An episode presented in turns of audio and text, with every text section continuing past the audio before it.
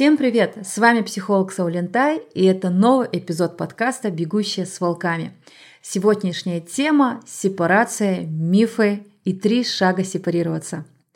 Жахслар, этот и другие эпизоды вы можете прослушивать в Apple подкастах. Кстати, там начали появляться первые отзывы, и за что вам огромное спасибо. Мне пишут, я слушаю ваш голос, слушаю этническую музыку за фоном и представляю Тамирис. Спасибо вам огромное из-за этих отзывов, из-за ваших лайков. Алгоритм продвигает меня вперед, и мы уже вторую неделю. Мы – это моя команда, продюсера, монтажера, держимся в топ-15 Apple подкастов. Это хороший рейтинг, за что вам огромное спасибо. Если же вы любитель Android, то Google подкасты.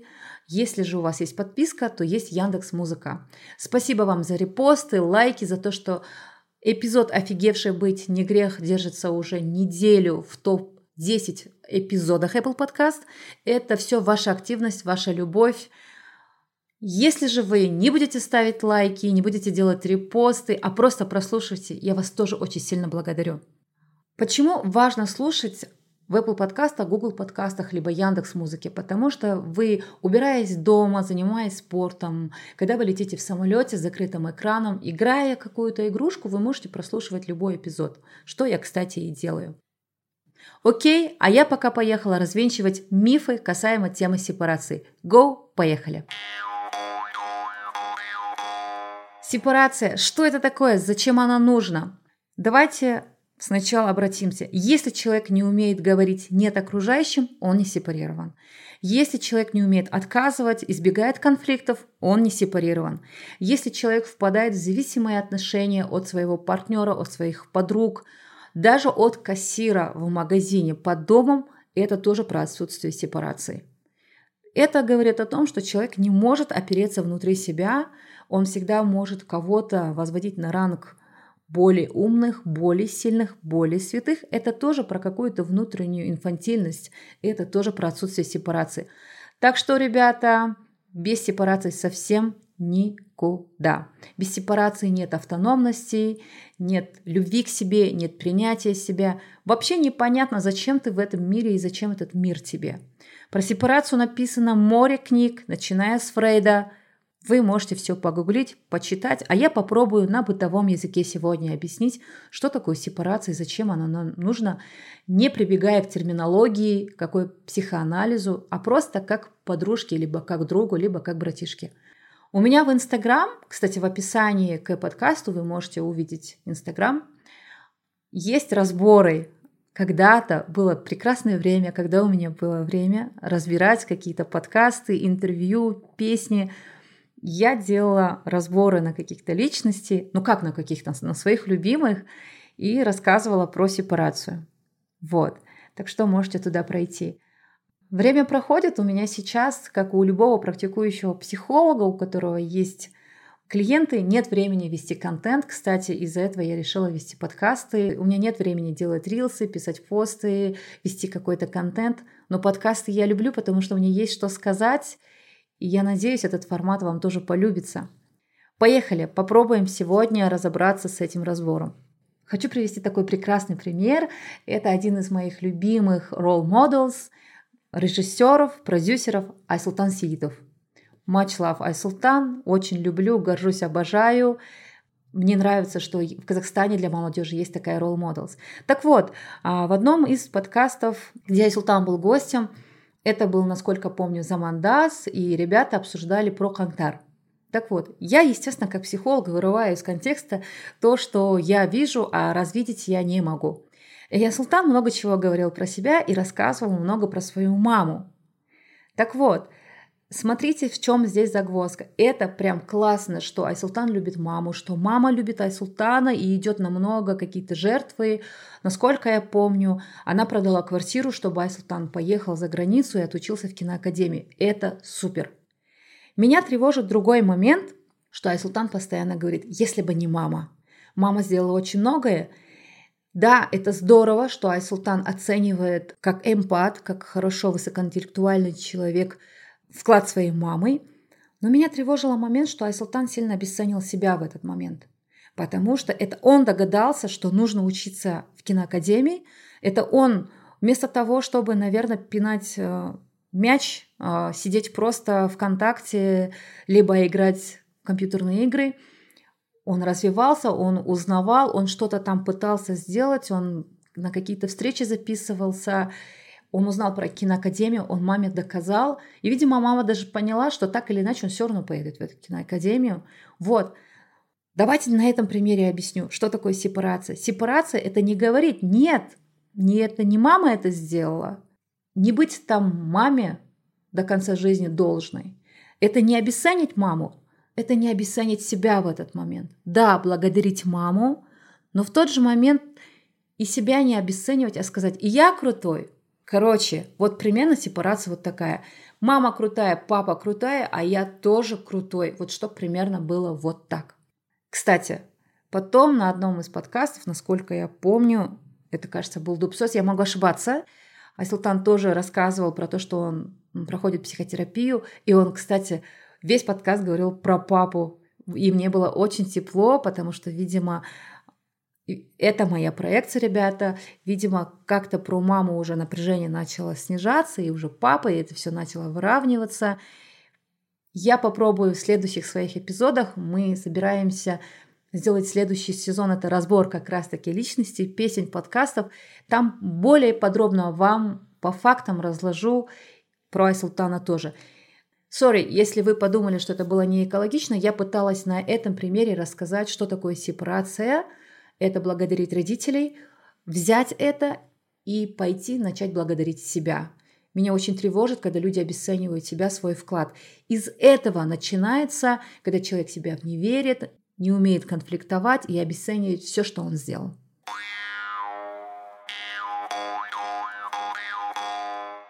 Окей, что такое сепарация? Обратимся к науке. Это индивидуация, то есть это когда ты понимаешь, что ты индивидуальность совсем другая. Хочешь найти свою харизму? Сепарируйся. Хочешь получить Грэмми, как Майли Сайрус? Сепарируйся. Хочешь заниматься своим делом, кайфовать от этого, наслаждаться? Сепарируйся. Хочешь, чтобы не вспоминать о бывшем, не гадать на карте Таро? Сепарируйся.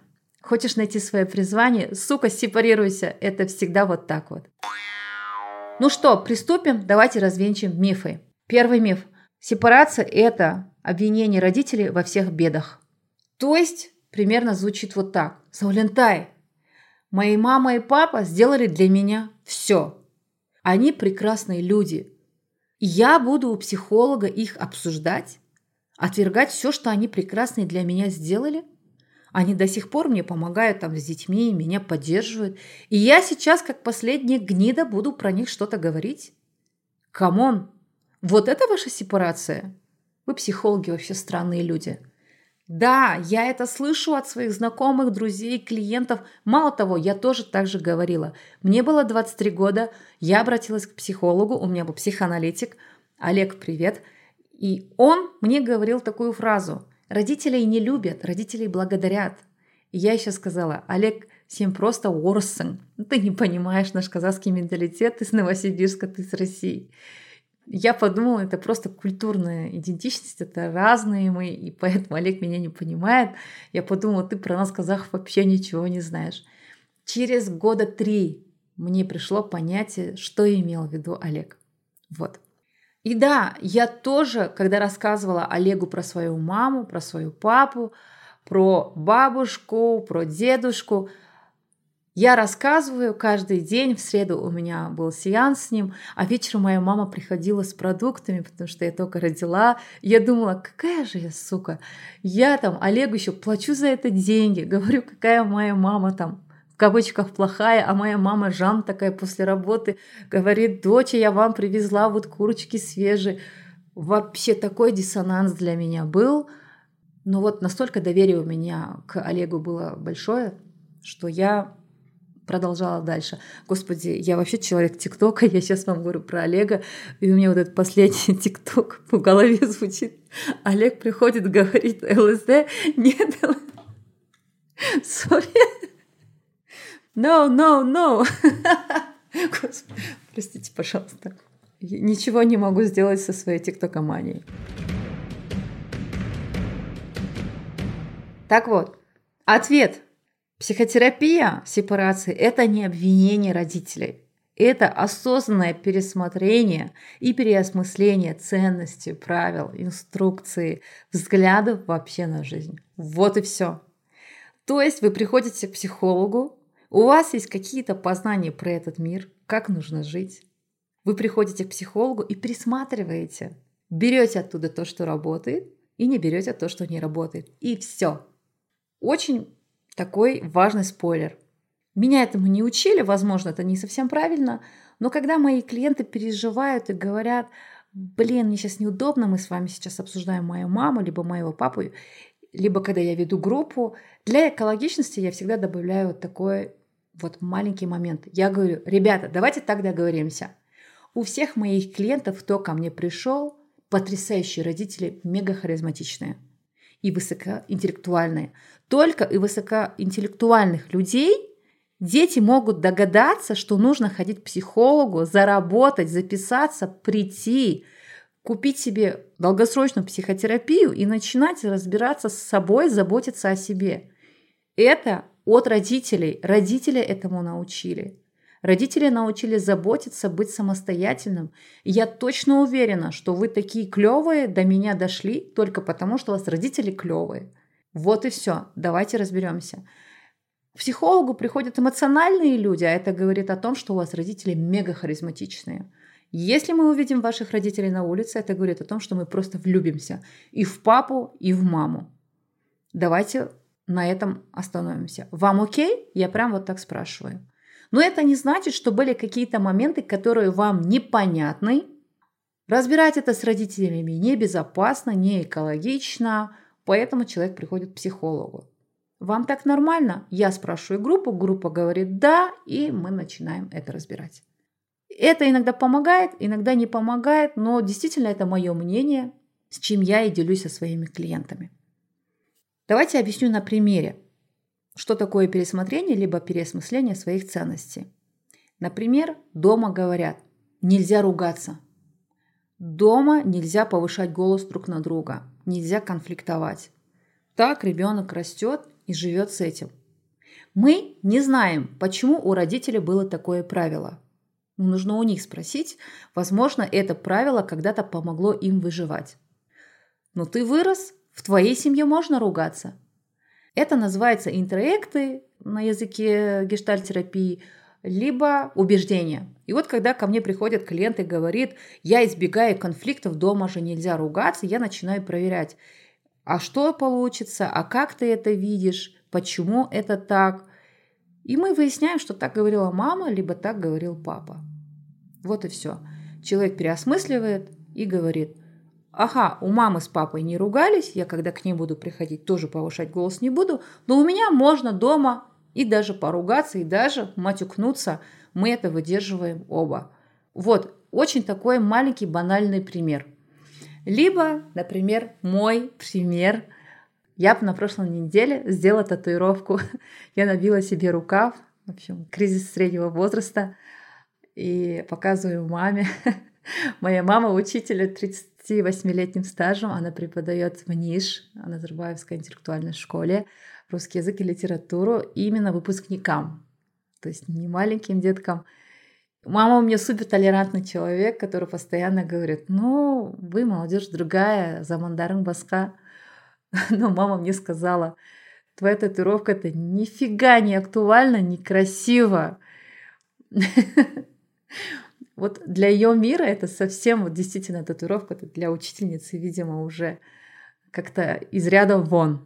И вот мое убеждение, если бы я где-то не была бы сепарирована и зависела бы от мнения мамы, я бы подумала, татуировку делают только там больные люди, нездоровые люди, люди, которые что-то там переносят, ну и всякое такое стереотипы. Вот. Ну вот моя татуировка, это было мое желание с детства, просто я всегда думала, я не хочу татуировку ради татуировки, я всегда искала смысл, скоро добью и как-то в Инстаграм вам покажу, что получилось. Вот, я на самом деле посмеялась, Маме ответила «хорошо». Вот. я уверена, время пройдет, и мама скажет, господи, как красиво-то. Ну, мне не понять, ну ладно, наверное, в этом что-то есть. Я свою маму знаю.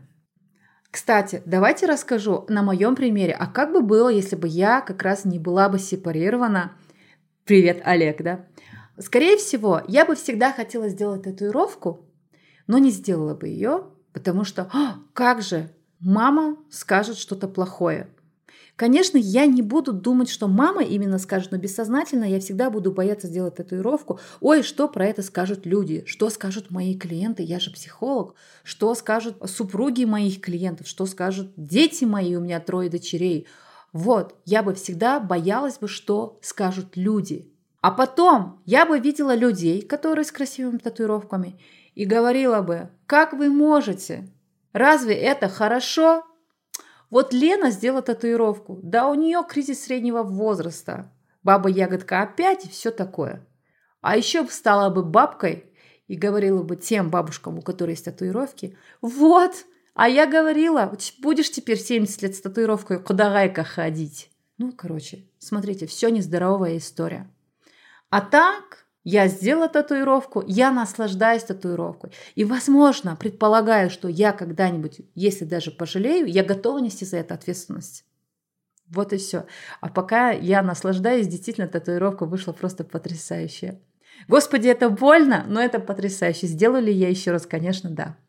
Ну, еще давайте такой пример, когда говорят, нельзя отказывать маме. Вот так дома было принято. Маме нельзя отказывать. Тоже, ребята, причины могут быть разные. Например, там мама всегда была занята, либо у мамы была там больная свекровь, либо мама, за которой она. Мы не знаем, может была война, может еще что-то, 90-е, выживание. Но вот мама не предполагала, что ей можно отказывать. И мама за это наказывала, не общалась, либо сильно обижалась, плакала, мама и так переживала. И вот у ребенка есть вот это, нельзя отказывать. Соответственно, Человек взрослеет и не может теперь отказать. Не коллеге, который уже обнаглела, просит тебя десятый раз выйти за нее на твою смену. Не клиенту, который уже обнаглел и просит еще раз дополнительную скидку и звонит тебе в 12 часов ночи. И человек приходит к психологу, начинает сепарироваться, понимает, что да, мама не выдерживает отказ, но соседка, подружка, коллега выдерживают, это нормально, проживает с этим какое-то время, Потом приходит домой, и, о чудо, он даже выдерживает отказ мамы. Вот так работает сепарация.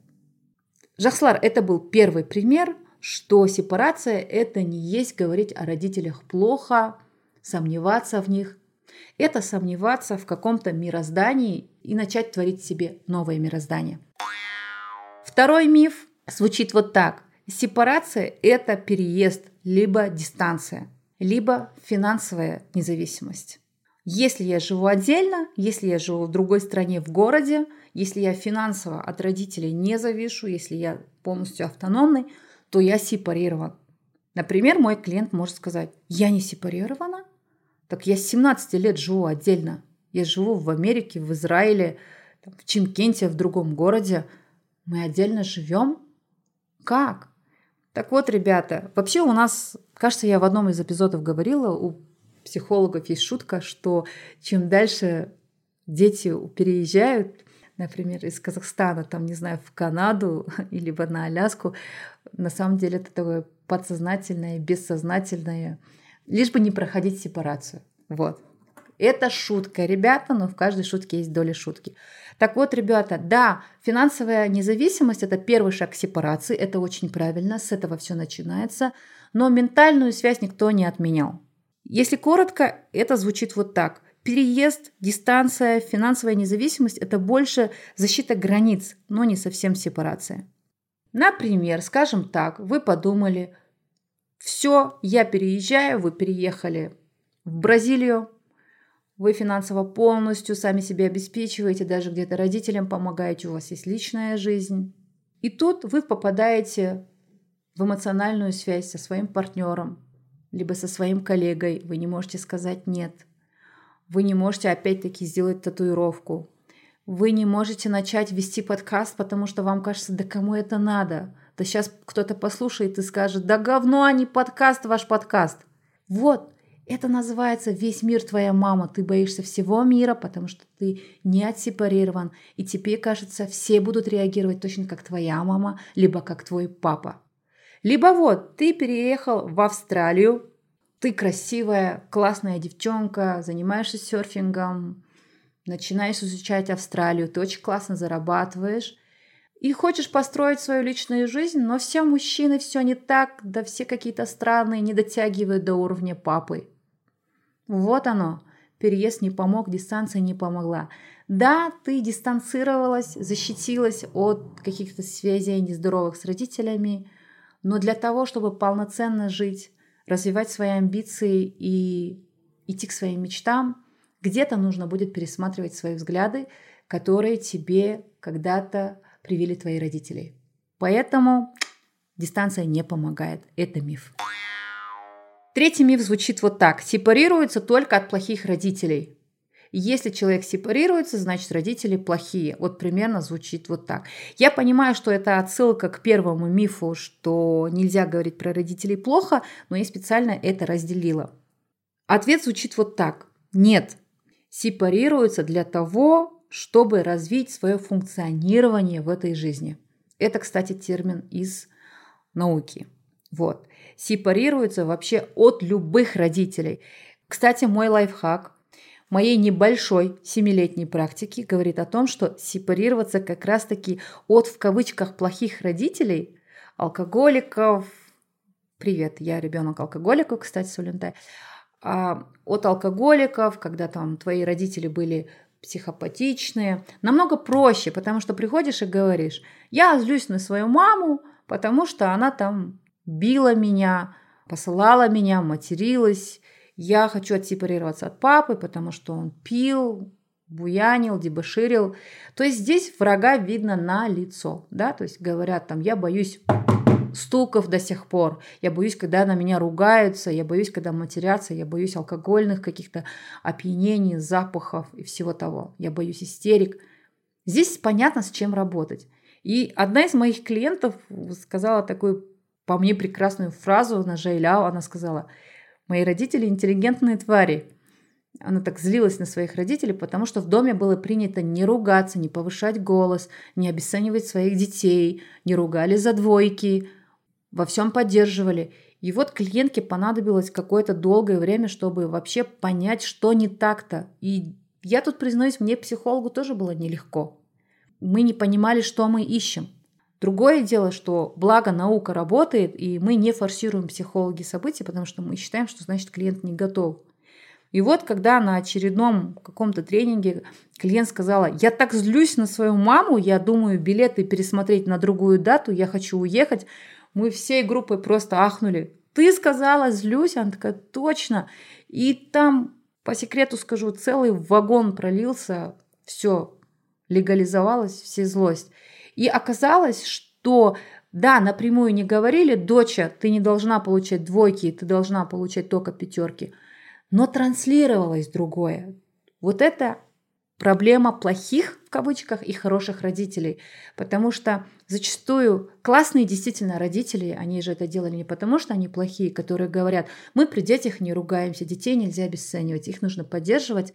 Но они все равно что-то транслируют, да, например, разговаривают и говорят, а соседка-то Роза своих детей плохо воспитывает. Они у нее двоечники. Вот глядишь, плохими людьми станут. Конечно, у них гены плохие. И дочь уже слышит это слово. Ага, если я получу когда-то двойку, то есть я стану условно как соседка Роза моя. И вот это вот мне как психологу, ну, мы очень долго с этим работаем, я прям не люблю. И больше скажу, вот, от плохих родителей легче сепарировать. Намного сложнее с в кавычках хорошими. Почему говорю в кавычках? Потому что нет хороших, плохих родителей.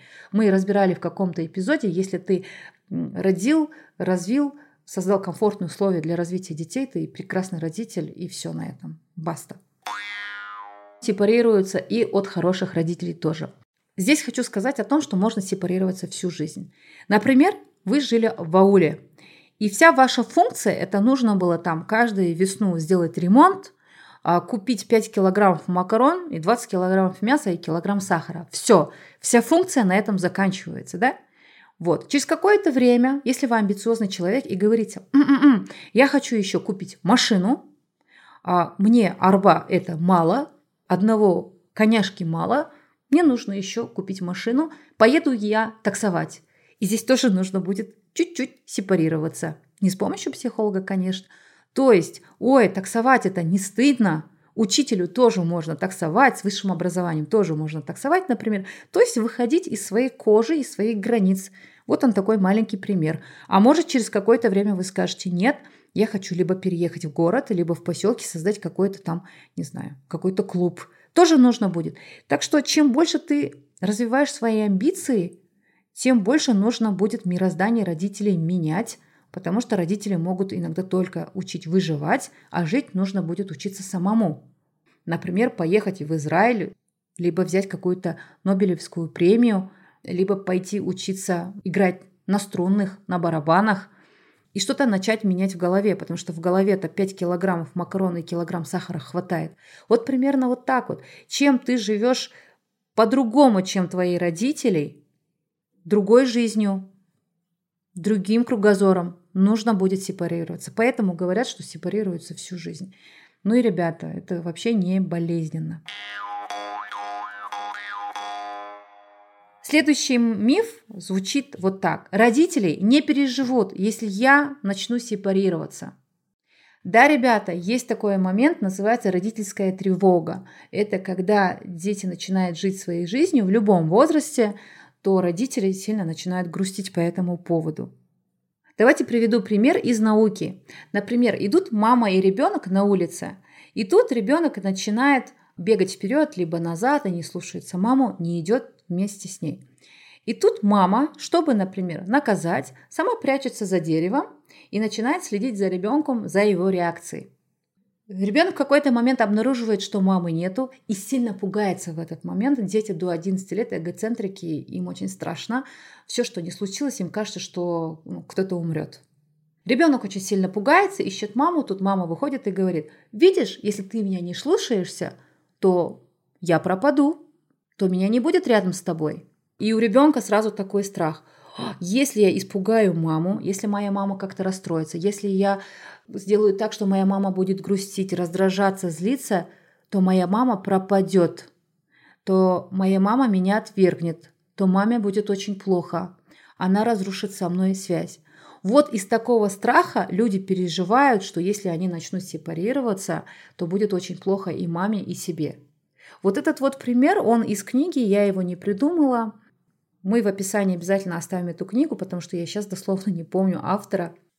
Если этот миф вам как-то знаком, я вам предлагаю как-то разобраться, из-за чего у вас убеждение, что если вы где-то не соглашаетесь с мамой, если вы как-то что-то делаете, что ваша мама грустит, что она начнет вас отвергать, что она начнет молчать, с вами не разговаривать, я предлагаю вам здесь расширить кругозор, так ли это? Ну вот будет молчать. Ну сколько она будет молчать? Три дня? Месяц? Год? Что вы будете делать за это время? Ну, примерно, смотрите, с татуировкой мы тоже с мамой еще не разговаривали. Не знаю, насколько ее хватит, наверное, еще где-то неделю. Ну, у меня через неделю день рождения, поэтому я думаю, маму не хватит больше, чем на пять дней. Еще пять дней. Вот так вот. И дальше ей все равно придется меня любить уже с татуировкой дракона. На этом примере, кстати, мы можем понять, как вы боитесь получить отказ от партнеров, от клиентов – от соседей, от подруг. Вот как раз, пока вы не отсепарируетесь именно в этом моменте, пока вам страшно, что ваш родитель может вас отвергнуть, ему будет грустно, вы будете на всех это переносить. Ой, если я не выйду на смену вместо своей соседки, то она сейчас очень расстроится, она разозлится, и я этого не выдержу. Вот такой вот пример, ребята. Поэтому родители точно переживут, если вы сепарируетесь. Очень важный момент здесь, есть такой термин родительская тревога, либо агония. Родителям тоже нужно будет выдержать вот этот момент. Мы, например, когда контрактируемся с клиентами, что сепарация про родителей, я им предупреждаю, что именно тревога у родителей сейчас начнется усиляться, и нужно будет выдержать этот момент. И, например, самый такой мой запоминающийся момент, у меня был клиент такой достаточно взрослый, очень успешный, мы начали классно работать, у нас все получалось, клиент был рад, потому что начали появляться первые результаты, то есть клиент больше начал общаться со своей семьей, со своими детьми, он начал заниматься своим хобби, ему, как он сказал, мне вернулась как будто моя вторая юность, молодость, какая-то спонтанность. Но я всегда напоминала, что вот тревога родителей все равно может быть, потому что там со стороны мамы был очень сильный контроль. И тут а, мне клиент пишет, говорит, мы можем на выходные СОС-сеанс провести. Мама там приехала из а, другого города с китайскими сумками. Короче, суббота утром в дверь а, стучат, клиент открывает в трусах, а там стоит мама с сумками и говорит, я тут подумала, сына, что вы няню-то берете? Я теперь буду жить с вами. Вообще, что я старая уже? Там, ну подумаешь, мне всего 57 лет я буду жить с вами, буду вам помогать, люблю вас, не могу. Вот такое. Это. Он спрашивает, ма, я тебе открывал бизнес, дом, где, как, в смысле ты переехала? Я все продала. Клиент злился, потому что там были кредиты, все такая история, но чтобы вы понимали, насколько а, мамина тревога, либо родительская тревога, это на самом деле сильная история, и здесь, наверное, без психолога не обойтись. И вот то, что мой клиент был на психотерапии и уже не один месяц, это ему помогло как-то разобрать эту ситуацию экологично для себя, для мамы. Не хочу рассказывать, чем это закончилось, но был хэппи-энд и для мамы, и для него, и вообще для всех. Вот примерно это так. Откуда берутся ноги? Вы знаете, иногда бывает гиперопека, когда для родителей дети это все, они живут полностью жизнью детей. Поэтому я Саулинтай как психолог и вообще как человек против, чтобы мамы сидели дома и занимались только детьми. Вот феминистки, прекрасные люди, как раз-таки за это борются, чтобы женщины не занимались только детьми, а параллельно занимались своим призванием, своей работой, своей финансовой независимостью, как раз-таки из этого тоже. Почему? Потому что если ты занимаешься постоянно детьми, в какой-то момент, где-то с 11 лет, дети начнут сепарироваться сами – они начнут иметь новые увлечения, каких-то новых кумиров, начнут бить татуировки. Они пойдут выбирать ту специальность, которую ты не хочешь. Потом, о май гад, выберут того партнера, который ты вообще не приемлешь в жизни. Они начнут жить свою жизнь. И вот у родителей начинается такая паника, такая тревога, когда дети в кавычках начнут выходить из-под контроля. Да, это можно все заглушить, запретить, проманипулировать. Но через какое-то время дети тоже взрослеют, как мой клиент. Они будут взрослые, у них появятся свои дети, они дойдут до психолога и начнут сепарироваться. И тут есть такой термин, называется синдром опустевшего гнезда. Это примерно клиенты с 50-55 лет, когда дети уже взрослые, и тебе не нужно о них заботиться, тебе не нужно зарабатывать деньги, а ты не знаешь, как это жить для себя. У тебя нет мечты, у тебя нет цели – ты планировал свою старость тоже проживать со своими детьми. Привет всем девочкам, всем женщинам, которые говорят, я так подумала, я поддержу мужа, зачем нам няня, я буду сидеть со своими детьми. Наверное, это такой хороший привет для вас, чтобы вы понимали, это все классно, но подстрахуйтесь, пожалуйста, что вы будете делать после того, как ваши дети поступят в университет и упорхнут из вашего гнезда. Как быть теперь вам, слушателям, если вы тоже боитесь, что ваши родители будут тревожиться, если они не переживут, если вы понимаете, что у ваших родителей нет больше интересов, чем вы?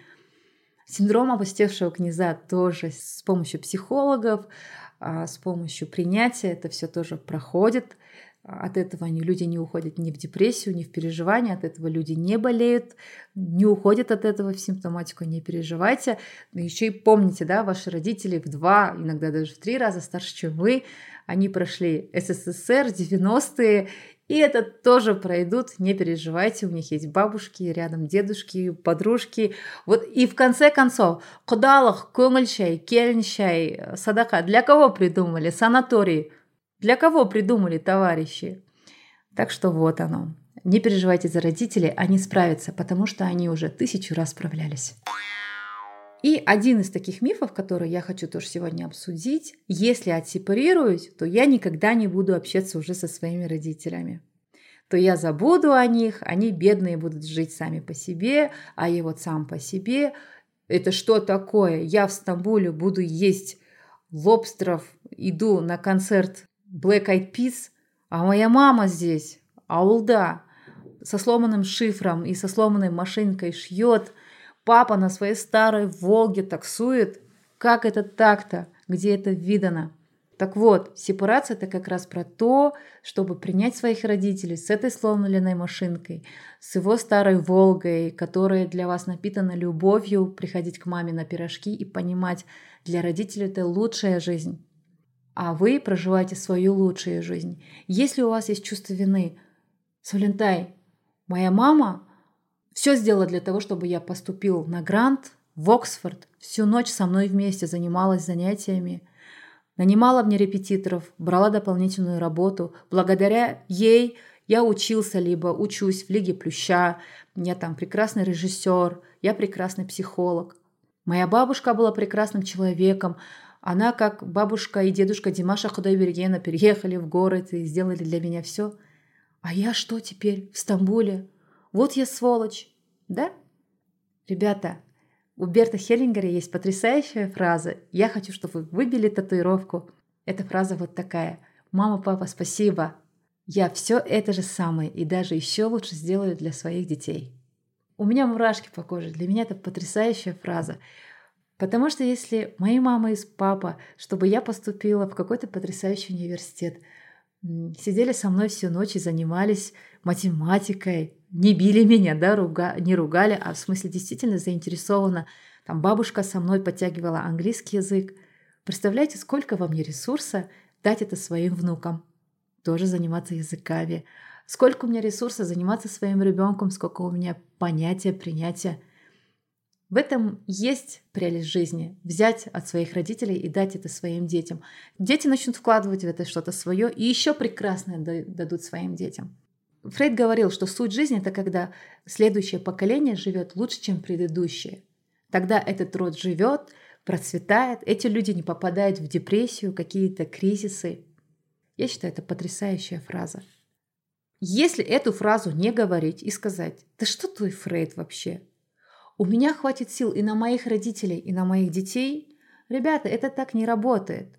қазақша айтқанда балаларыңның аузынан жырып басқаларға бересің әке шешеңе бересің Примерно вот так получится. Тогда что вы начнете делать? Тогда вы начнете жить двойную жизнь. То есть и свою, и еще родителей. Что такое жить жизнь родителей? Ну вот, например, папа не смог поменять свой старенький Volvo на новый Мерседес.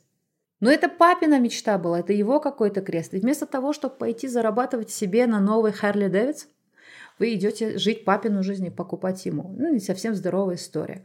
Опять-таки тот же Хеллингер говорил, забота, любовь, принятие, все идет сверху вниз. Как только начнет идти снизу вверх, в этой семье все теряются, начнутся кризисы, эти люди теряют себя, это люди теряют смысл своей жизни. А кто мы такие с вами, чтобы идти против науки? Поэтому пусть все останется так, как должно быть.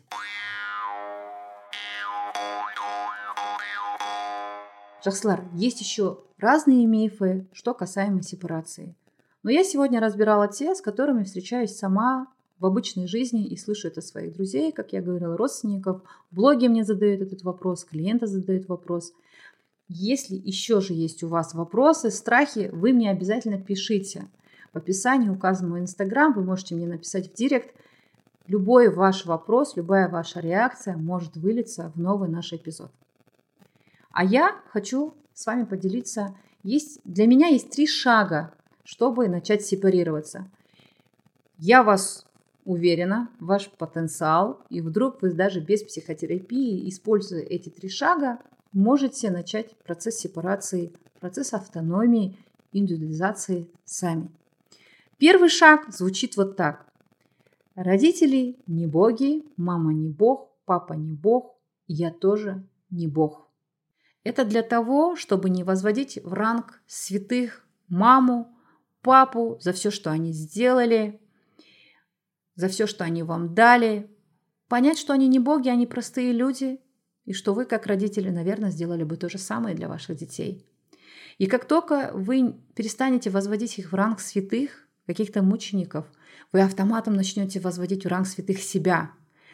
Условно, вы перестанете себя критиковать, требовать от себя что-то вообще нездоровое. Вот эта, да, история. Накачанная попа, миллион двадцать лет, квартира, машина, дети в частной школе, попа, как у Кардашьян, фигура, как у Ирины Шейх, муж, что был Димаш Адлет. Вот это вот вся нездоровая история, которому успешный успех, про который говорит весь Инстаграм. Так вот это вообще нездоровая история. Это, знаете, когда ты думаешь, что родители боги, тебе тоже нужно быть богом.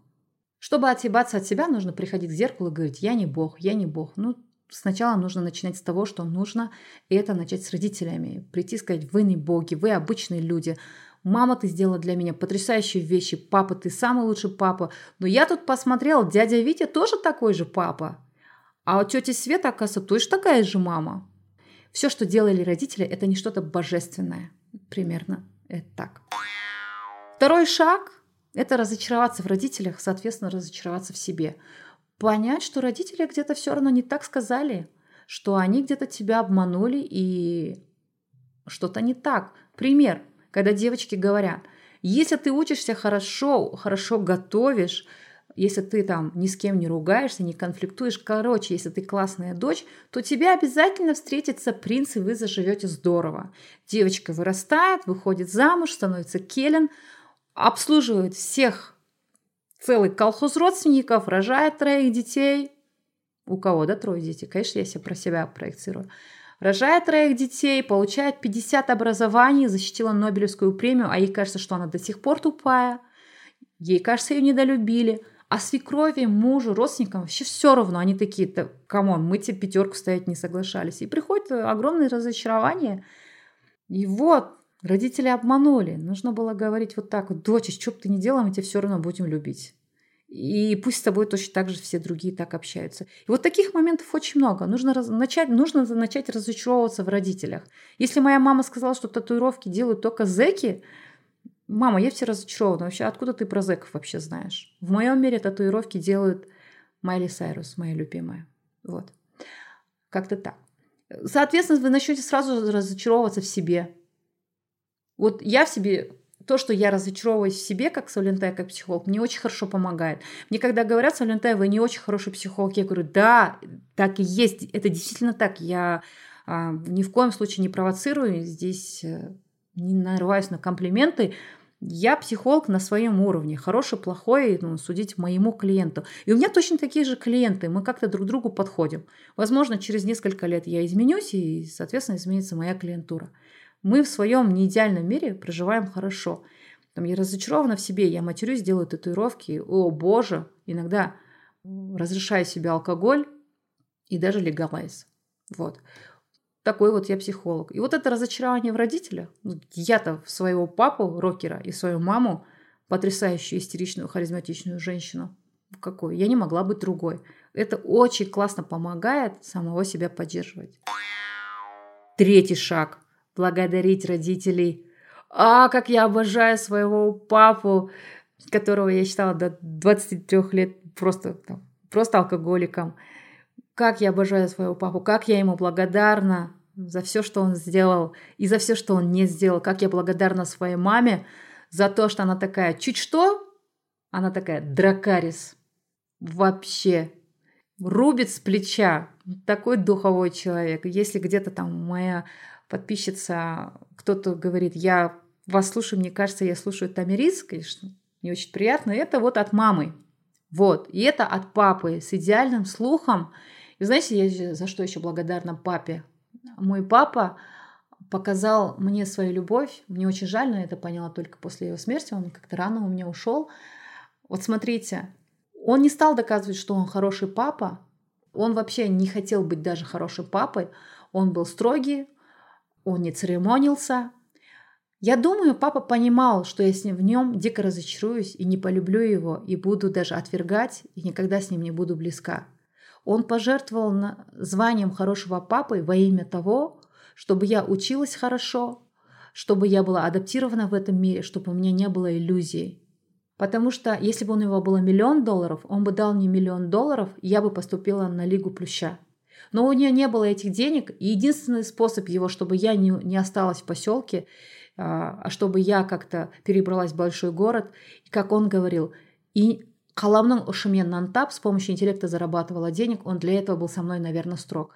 Я сейчас хочу папе сказать, папа, я теперь только понимаю, насколько ты меня сильно любил, что тебе было наплевать вообще, какой ты папа для меня, а ты меня готовил к этому миру. И да, твоя мечта, она сбылась. Я сейчас зарабатываю с помощью своего интеллекта, а не с труда, как ты этого хотел. И вот это третий шаг, быть благодарной своим родителям и быть благодарным себе. Я вот, как вы заметили, очень себе благодарна вообще за все, что я делаю, за все, что я не делаю.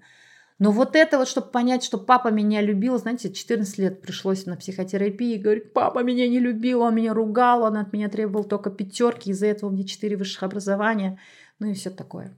В общем, вот такие три шага. Первое, мама не бог, я не бог. Второе, разочаровался в родителях, разочаровываясь в себе. И третье, благодарить себя и благодарить родителей. Ну, такие вот три шага, надеюсь, вам помогут. Хочу закончить. Как понять, что есть сепарация? Возможно, вам этот эпизод нужен был только для этого момента. Есть два потрясающих лакмусовых бумажек. Первое. Родители и дети не зависят друг от друга эмоционально. Родитель может дико тревожиться, плакать, э, страдать. Дети от этого не зависят, они могут радоваться и испытывать вообще полярные чувства независимо они не сливаются с родителями в их переживаниях. Есть ресурс, помог, нет ресурса, живет своей жизнью. Второе, родители и дети полностью принимают друг друга. То есть родители принимают ребенка своего, который сделал татуировку, вышел замуж, вышла замуж за того, кого родители не хотели приемлять, женился на той женщине, которая для мамы совсем не вариант, скажем так – Родители принимают, что ну вот что выросло, то выросло. Соответственно, дети тоже не лезут лечить папу алкоголика, не лезут э, менять мамины политические взгляды. Они принимают такие, какие они есть, с бытом, с культурным кодом, образованностью, необразованностью, с их взглядами. Вот такие вот э, два варианта, чтобы проверить, у меня есть сепарация или нет. В остальном во всем, если у вас есть вопросы, то я желаю вам хорошего психолога, чтобы вы смогли пройти эти пути. Ну и, ребята, самый главный вопрос. Савлентай, можно ли жить без этой сепарации? Кому она вообще сдалась? Вообще не жили, не тужили вообще без этой твоей сепарации? Что вы, эти психологи, придумали? Да? Давайте, ребята, отвечу. Сепарация – это естественный процесс. Вообще всю эту историю с психологами делают те клиенты, те дети, которых родители сами не сепарировали. Сепарация – это естественный процесс, потому что сепарацию должны делать вообще родители. Вы знаете, это первая сепарация – это когда мама рожает ребенка и перерезает пуповину. Все, ты теперь живешь вне меня. Ну и потом мама отлучает от груди, да, типа я тебе уже не еда, иди добывай себе еду сам. Ну и ребенок добывает, что видит на ковре, то и в рот сует себе. Далее это социализация, когда мама с папой ведут ребенка в садик, а сами плачут за воротами, стоят. Тоже сепарация, но все равно не идут успокаивать плачущего ребенка. Потом школа, а, обрезание, сындетой, университет, Смотрите, зачем мама или папа отдают ребенка в садик, чтобы начать жить своей жизнью, чтобы мама высыпалась, начала работать, ходить на йогу, лечить свои зубы наконец-то, чтобы папа тоже мог теперь ходить в баню, на рыбалку, уезжать в командировки, то есть чтобы родители стали автономны. Вот это очень правильная сепарация, то есть мама с папой живут своей жизнью независимо от детей. И если родители сами сепарируют своих детей и живут своей активной жизнью, ребенку не нужно ходить к психологу и вообще это этот эпизод ему не, вообще не нужен тогда. Вся эта история с сепарацией нужна тогда, когда родители гиперопекали, а, слили себя эмоционально, ментально со своими детьми, и тогда приходит наука, которая называется психотерапия, психология, и приходит такой термин, как сепарация. Поэтому сепарация это естественно. Если у вас сепарация не сложилась естественным образом, то вот она я, Савлентай. Мой инстаграм здесь в описании. Обращайтесь, у меня черный пояс по выходу из созависимости и сепарации.